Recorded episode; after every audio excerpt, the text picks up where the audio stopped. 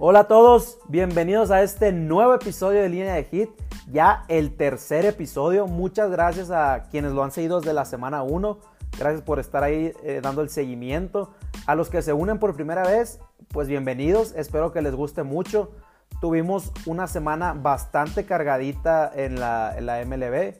Como siempre vamos a hablar qué fue lo más relevante que nos dejó la semana que acabamos de concluir qué cosas interesantes se vienen para esta próxima semana que iniciamos hoy, la última semana antes del Juego de Estrellas, donde tristemente no hay mexicanos seleccionados otra vez. Por ahí Alex Verdugo de Boston y Julio Urias de los Dodgers tenían números como para participar. Tristemente no llegaron a la, lista final. Eh, vamos a hablar también de los Yankees. Mucha gente me ha, me ha mandado mensaje por Twitter qué le pasa a mis Yankees, qué necesitan mis Yankees. Y claro, a todas esas personas, hoy vamos a hablar de esos Yankees. ¿Qué necesitan y qué les está pasando? No le vamos a dar más vueltas, no nos tardemos más. Arrancamos con esto. Esto que es línea, línea de hit.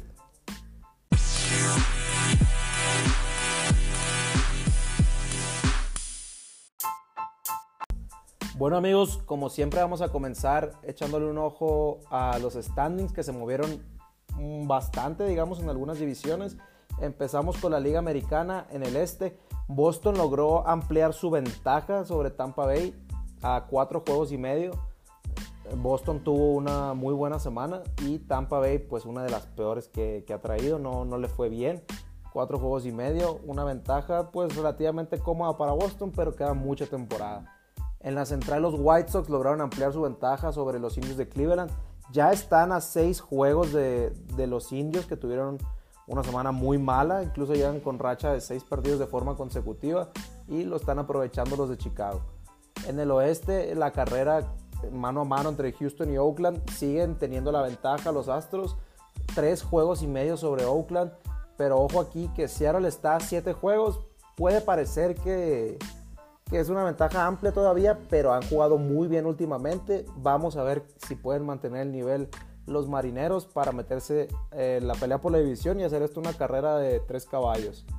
Vámonos a la Liga Nacional, donde los Mets se mantienen en primer lugar de la, de la división este, a tres juegos y medio de Atlanta, y Washington, que ha tenido muy buena racha últimamente, a cuatro juegos, y los Phillies a cuatro y medio para estar cerca de la mitad de temporada, pues esta división está apretadísima y muy emocionante diría yo, pese a que no soy fan de, de, estos equipos, pero qué buena se va a poner esa división de cara al cierre. Milwaukee en la central pues amplió su ventaja, por ahí tuvo racha de 11 juegos ganados de forma consecutiva. Los otros equipos han jugado pues digamos de regular a mal. Cincinnati está a 7 juegos, que es su más cercano perseguidor. Chicago ha tenido una pésima racha y se, alejó hasta 8 juegos y medio. Y bueno, San Luis y Pittsburgh de momento no, no son relevantes en la división. Y vámonos al emocionante y salvaje oeste, donde San Francisco mantuvo su ventaja, pero solo de medio juego sobre los Dodgers de Los Ángeles, que ya reaccionaron los Dodgers, ya revivieron. Vamos a hablar de ellos un poquito más adelante. Medio juego que no es nada.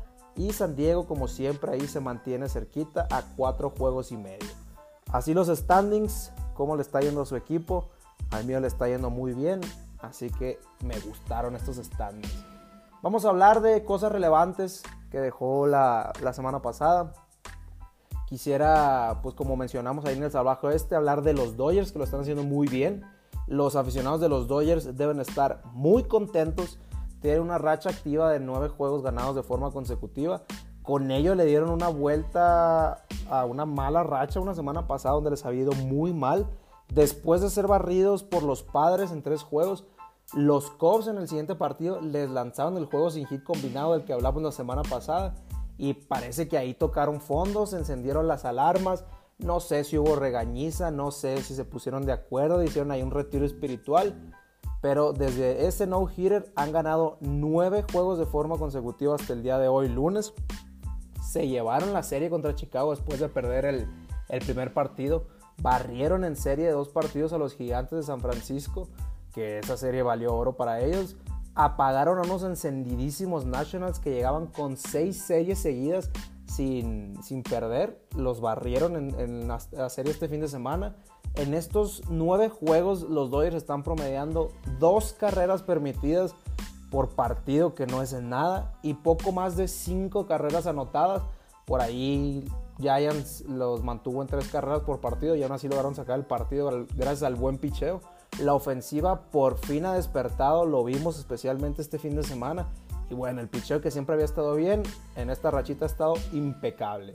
Abren serie de cuatro juegos hoy contra Miami, allá contra los Marlins, en casa de los Marlins. Se antoja para que mantengan la buena racha contra estos pobres Marlins, llevándose al menos 3 de 4, me atrevería a decir.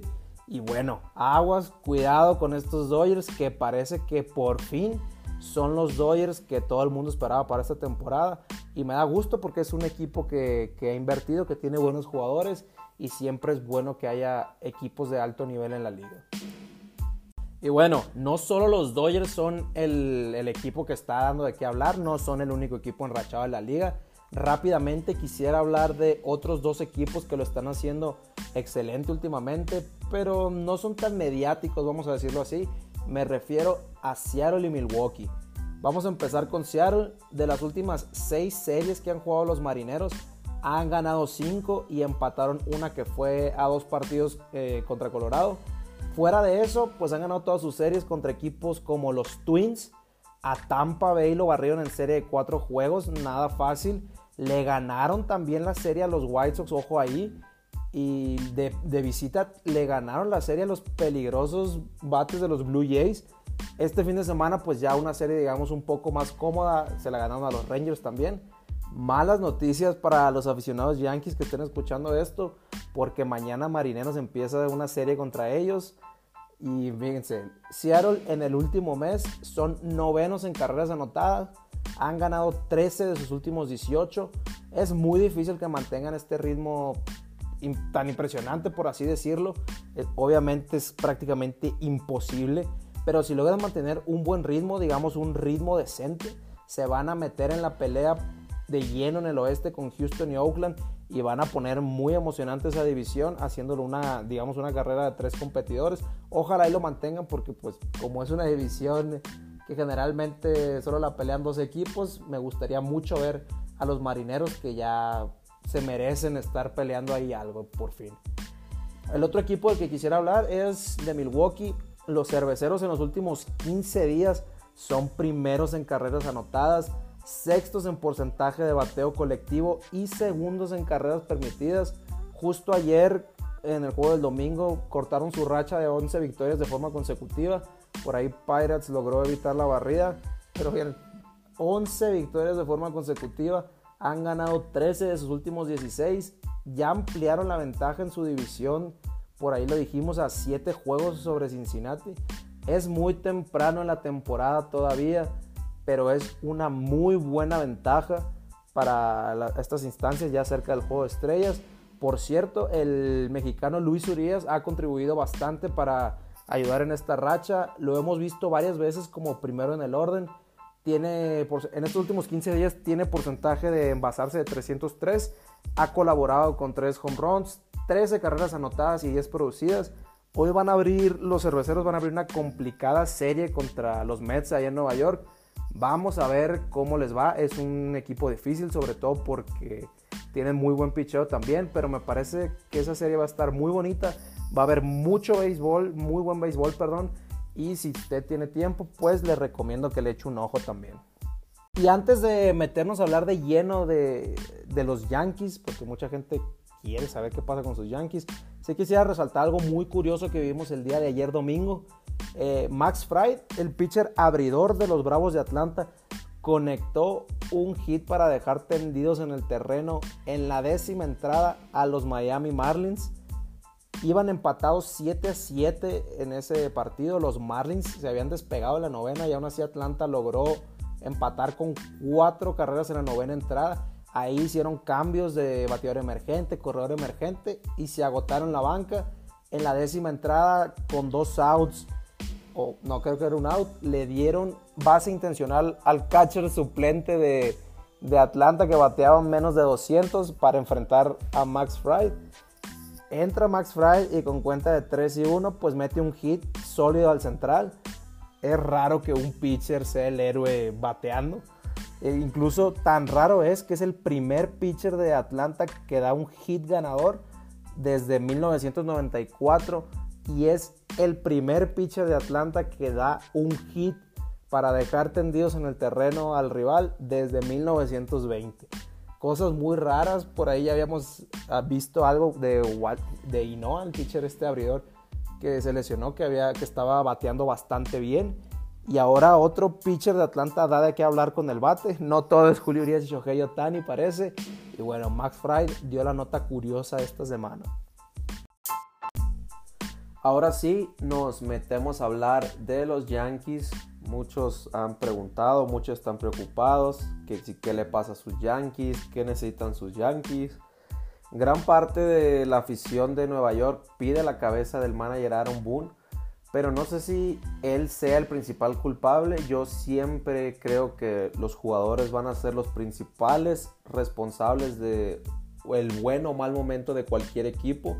Por ejemplo, el otro día vi el partido de Yankees contra Angels, donde la primera entrada le hicieron 7 carreras a Otani y en la novena entrada, con ventaja de 4 carreras, los Yankees, Aaron Boone decide meter a Aaron Chapman, perdón, a Aroldis Chapman a, cerrar el partido con 4 carreras de ventaja. Lo hizo porque tenía ya creo que 5 días sin lanzar, así que era un buen momento para, para que no, no se enfriara, no perdiera, digamos, el ritmo y le terminaron sacando el juego a Aroldis Chapman, que es su mejor relevo. Entonces yo no sé qué es lo que querían que hiciera ahí. Se la jugó con su mejor caballo y le falló. Otro que ha fallado bastante es Gary Cole, el que por, por gran parte de la temporada ha sido el as de la lomita de Nueva York. Ya no es el de inicio de temporada, actualmente está atravesando una muy mala racha. Digamos, por ejemplo, en el mes de junio estoy viendo terminó con efectividad de 4.65 que tampoco es un número así espantoso, pero es bastante alto para un lanzador como Garrett Cole, además que gana como Garrett Cole. El mismo Garrett Cole terminó con efectividad de 2.18 en mayo. Ahora ahí se ve la gran diferencia. 2.18 es lo que uno esperaría de Garrett Cole. Además, en su última salida este fin de semana contra los Mets, no completó ni siquiera las cuatro entradas y se fue con cuatro carreras permitidas. A lo que voy es que los Yankees no estaban bateando nada al principio de la temporada. Es algo que se ha vivido durante toda la temporada. No han bateado mucho, pero se mantenían vivos en la pelea por el buen picheo que tenían. La verdad es que tanto abridores como relevistas habían hecho una labor excepcional, incluso mejor de lo que se esperaba. Pero eso también se ha ido, ya que en los últimos 30 días los Yankees están en el puesto número 26 de carreras permitidas como lo digo, su bateo ha sido muy malo toda la temporada. Se encuentra en el lugar número 25 de carreras anotadas y en el puesto número 18 de porcentaje de bateo. Y bueno, es una combinación de mal bateo que se juntó ahora ya con mal picheo. Y a eso vamos a sumarle que se rumora que algunos jugadores no están muy contentos con Aaron Boone. Lo que nos sorprende es que los Yankees tienen jugadores de mucha calidad como para que estén dando estos resultados. Por eso yo le digo a los aficionados que preguntan, oye, ¿por qué vamos tan mal? Pues bueno, ya vimos, combinación de bateo pésimo con picheo que sorpresivamente estaba manteniendo el barco a flote. Tienen bastantes ausencias también. Por ejemplo, Zach Britton sería una pieza muy importante en el bullpen. Corey Kluber, que se lastimó, que lo estaba haciendo bastante bien el veterano. No han podido estas últimas semanas el cuerpo de picheo y por eso están en caída libre. Tienen solo tres bateadores que están bateando para 270 o más. DJ LeMahieu está teniendo una temporada pues mala para su para lo que nos había acostumbrado. Ni qué decir de Gleyber Torres y Giancarlo Stanton. ¿Qué necesitan estos Yankees? Si yo fuera gerente de los Yankees, primeramente me, me enfocaría en un bateador que sea de alto promedio, de preferencia zurdo y al menos un abridor al menos me iría por un abridor. Creo que tampoco es como que tengan demasiada cartera para ir por muchos jugadores. Me enfocaría en el bateador de promedio, al zurdo y un abridor. Ya que el bullpen no lo ha hecho tan mal en la temporada, si es verdad, no ha tenido su mejor, sus mejores semanas, pero todavía tienen, como lo mencioné, pueden recuperar a Britton y lo han hecho bastante bien. Candidatos para los Yankees, pues yo me iría el principal sería Adam Fraser, el, jugador de cuadro de los Piratas de Pittsburgh, incluso All Star esta temporada. Pero con eso de que ya está All Star y se le está reconociendo, pues seguramente será muy complicado traerlo. Probablemente tengan que deshacerse de, de Gleyber Torres y un poco más. O si decidan cambiar a Andújar, que todavía es joven y ha puesto buenos números en temporadas pasadas. Y un par de piezas más. Por ahí los Cubs creo que están a nada de decidir ser un equipo vendedor más que un equipo comprador esta temporada. Ya se encuentran lejos de Milwaukee y con esos brazos de Milwaukee difícilmente se van a caer. Anthony Rizzo y Chris Bryant se rumoran que pueden salir en esta, en esta ventana de cambios. Ambos están en su último año de contrato. Por ahí, pues me gusta más Bryant, pero creo que Anthony Rizzo le podría ayudar al ser un bate zurdo. No sé, hay muchos abridores, hay muchos brazos bastante buenos ahí disponibles. Que les queda poco contrato restante en equipos que ya no pelean nada este año. Vamos a ver. Por ahí otro que suena mucho es Trevor Story. ahí si, si van por Trevor Story, que creo que es mejor que Gleyber Torres, sí seguramente sería el adiós para este prospecto de Nueva York, que no sé qué tan convencidos estén de deshacerse de tanto de Gleyber Torres o Miguel Andújar, que aún son peloteros bastante jóvenes. Y la verdad yo aún sigo creyendo que con lo que tienen los Yankees le podrían dar la vuelta a esta temporada si estos jugadores empiezan a dar la cara y recuperan su nivel. No, no veo, digamos, que no tengan plantel para hacerlo. Es, es verdad que no, no, no están, pues están teniendo muy malos resultados, pero aún así es muy temprano en la temporada. Yo siempre he dicho, los standings se ven hasta después de Juego de Estrellas. Ya estamos ahí, entonces ahora sí ellos tienen que o ajustan o tanto en jugadores o en digamos en managers, no sé, sí tienen que hacer algo porque sí tienen plantel para pelear, tienen una inversión que no se puede dar el lujo de quedar eliminado meses antes de que acabe la temporada. Así que vamos a ver qué pasa. Interesante un equipo de tantos reflectores que esté atravesando por este mal momento con tantas estrellas. Vamos a ver si pueden levantar, que aún les queda todavía media temporada y pasadito. Y ahora nos vamos a un pequeño descanso y regresamos para analizar las series más interesantes que vienen para esta semana.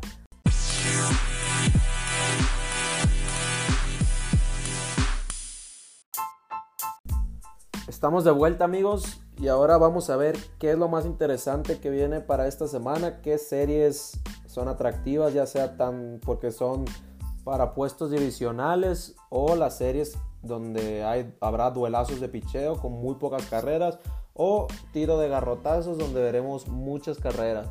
Vamos a ver las de inicio de semana, por ahí la de Milwaukee visitando a los Mets, me parece una serie muy atractiva, muy importante ya que ambos son líderes de su división, por ahí los Mets tienen una ventaja menos cómoda que Milwaukee Así que me imagino que a tanto Atlanta como Washington y Filadelfia estarán esperando que Milwaukee agarre otra rachita de 11 ganados seguidos para que puedan barrer a los Mets y ayudarles a alcanzarlos.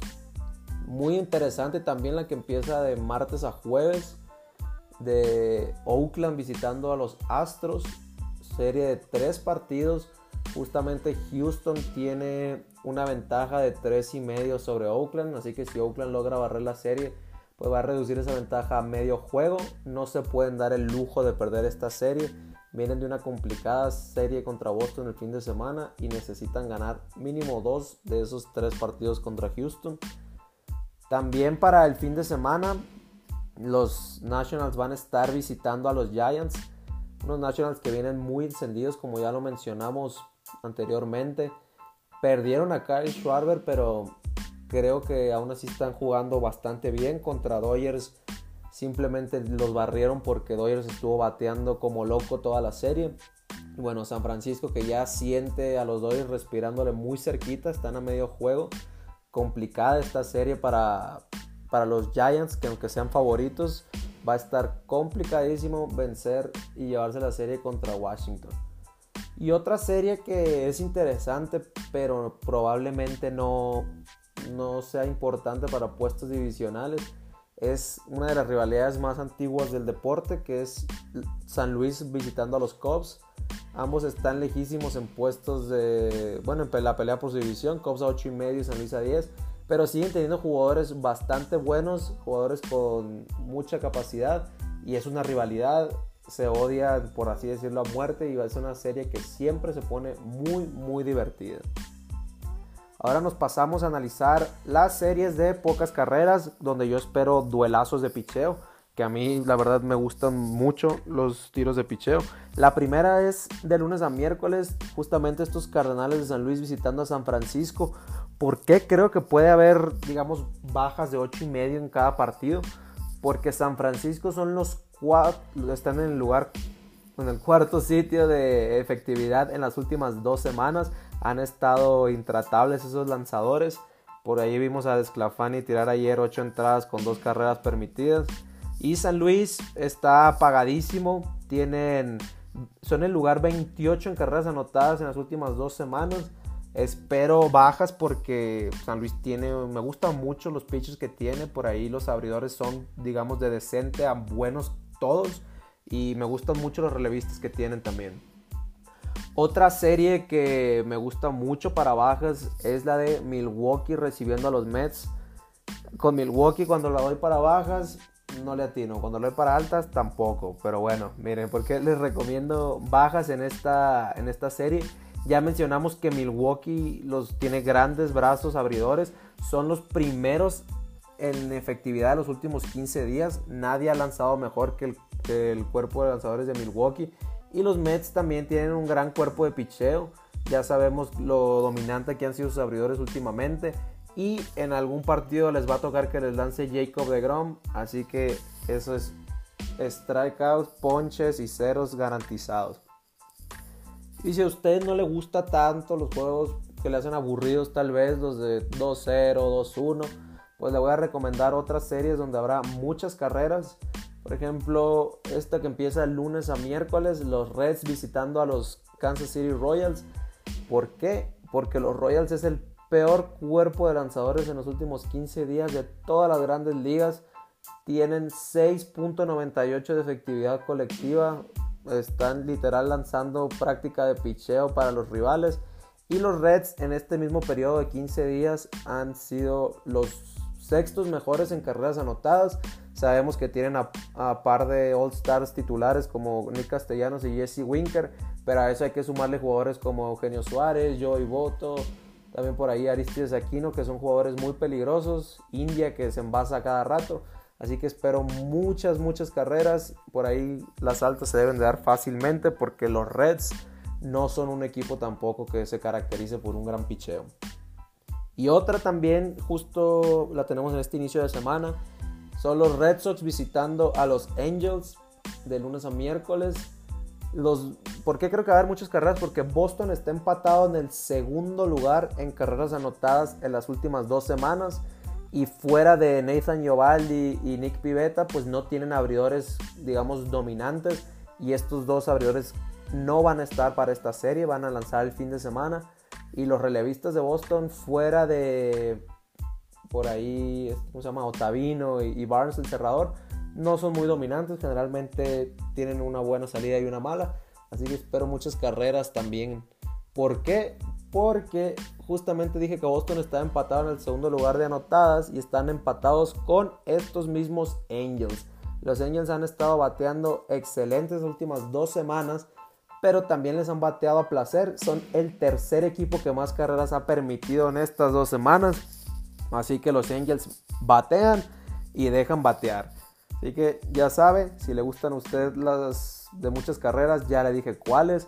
Si le gustan las de poquitas carreras, también ya le dije cuáles. Y bueno, las series interesantes para puestos divisionales. Ahora pasamos a la sección Las voces de la tribuna. Aquí donde ustedes me dejan comentarios, preguntas o temas en Twitter que quieren que tratemos y aquí con mucho gusto les damos respuesta. En esta ocasión en Twitter me pregunta eh, un personaje que se llama La Joroba de Cuauhtémoc. Por cierto, un saludo a este personaje que, siempre está al pendiente en Twitter. Te mando un saludo. Me pregunta, ¿quién para meterle unos pesos de que va a ganar el MVP? ¿Shohei Otani o Jacob de Grom? Yo creo que eh, me iría sin pensarlo con Shohei Otani. Ahorita te digo por qué. Primero te quiero decir por qué tal vez no me iría con DeGrom. Pese a que DeGrom está teniendo unos números de loco, los mejores en su carrera. Si eso era posible, sí, sí es posible. Ha puesto mejores números todavía esta temporada. Pero no creo que le vaya a alcanzar para que le dé el MVP. Sí es verdad que ha colaborado también como bateador. Cuando ganó el Cy Young de manera anónima, este, con un porcentaje de, efectividad menor al 2 todavía. No le dieron el, el, MVP, ni siquiera estuvo los finalistas, me parece, para MVP. Y hay personajes como principalmente Tatis Jr. y Ronald Acuña por ahí que creo que le van a ganar el MVP porque están poniendo unos números bastante buenos. Si quieres añadimos a los, a los fielders de Cincinnati como Jesse Winker y Nick Castellanos. Por lo que veo muy complicado que Jacob de Grom se lo lleve, principalmente por Tatis Jr., que es probablemente la nueva cara del béisbol, una de las nuevas caras. Y si pone números suficientemente buenos para darle el MVP, creo que no lo van a durar y se lo van a dar. Y te voy a decir por qué me iría con Shohei Otani, que creo que tiene el MVP prácticamente en la bolsa, a no ser que desafortunadamente pase algo por ahí. Porque cuando fue en su temporada de novato, Shohei Otani fue el novato del año y si yo hubiera votado, que no soy nadie para votar, pero no, no me parece que se lo hubiera dado a él, ya que mira, los números que puso en su temporada de novato como bateador, 2.85 de promedio, 22 home runs y solo 61 producidas. Como pitcher fue un pitcher bastante decente, 4 ganados, 2 perdidos, 3.31 de efectividad en 10 aperturas. Recordemos que tuvo bastantes lesiones y yo principalmente por eso Creo que los números de picheo no, fue, no deberían haber sido muy relevantes, ya que solo tuvo 10 aperturas. Te voy a decir por qué creo que no se lo merecía. Yo se lo hubiera dado a Miguel Andújar, que tuvo 297 de promedio, le ganó a Shohei Otani. Tuvo 27 home runs, le ganó a Shohei Otani. Y tuvo, aquí es donde más le ganó, 92 carreras producidas, le ganó por bastante Shohei Otani. Y aún así le dieron el, título de novato del año a Shohei Otani. No digo que, mal merecido, que no haya sido merecido, simplemente creo que Miguel Andújar puso mejores números. Pero mira, si le ganó en todas las categorías Miguel Andújar solo porque tuvo buena participación en 10 juegos como pitcher, se lo terminan dando a él. Creo que esta temporada se lo van a dar totalmente a él el MVP ahora porque está bateando 2.78 de promedio, 31 home runs y 67 producidas. Es el primero en home runs de toda la liga y es el tercero en carreras impulsadas de, la liga americana a solo dos del líder del Vladi Guerrero. Estaba como lanzador 3.60 de efectividad, que eso subió bastante por las 7 que le hicieron los Yankees en su última. 3 ganados, un perdido, 83 ponches en 60 entradas si termina la temporada lanzando y bateando, creo que tiene prácticamente el, MVP en la bolsa. Eh, creo que al pobre Vladimir Guerrero Jr. ni ganando la triple corona le va a alcanzar. Lo tiene, tiene muy poca ventaja sobre él en producidas. En home run está ganando Tani. el promedio de bateo sí le saca bastante, pero bueno, si pesó tanto que tuviera números buenos en 10 aperturas en su temporada de novato, y ahora que sí está lanzando, digamos, regularmente y está peleando los, los, bueno, los lideratos de home runs y producidas, creo que no hay ninguna duda de que Shohei Otani, a no ser de que se pierda una cantidad importante de juegos, va a ser el MVP de la Liga Americana. Y bueno amigos, con eso llegamos al final de este tercer episodio de Línea de Hit. Espero que lo hayan disfrutado. Hay temas bastante interesantes, hablamos de equipos muy muy populares en, nuestro país, también nos metimos a hablar de, del MVP. Y nada, agradecerles a todos los que escucharon, a todos los que llegaron hasta acá. Ya saben que me encuentran en Twitter arroba jmdeportes17, ahí podemos hablar de lo que sea, de lo que necesiten. Y nada, los espero el próximo lunes para lo que sería el cuarto episodio de este, que es su podcast, Línea Línea de hit. Hasta pronto amigos.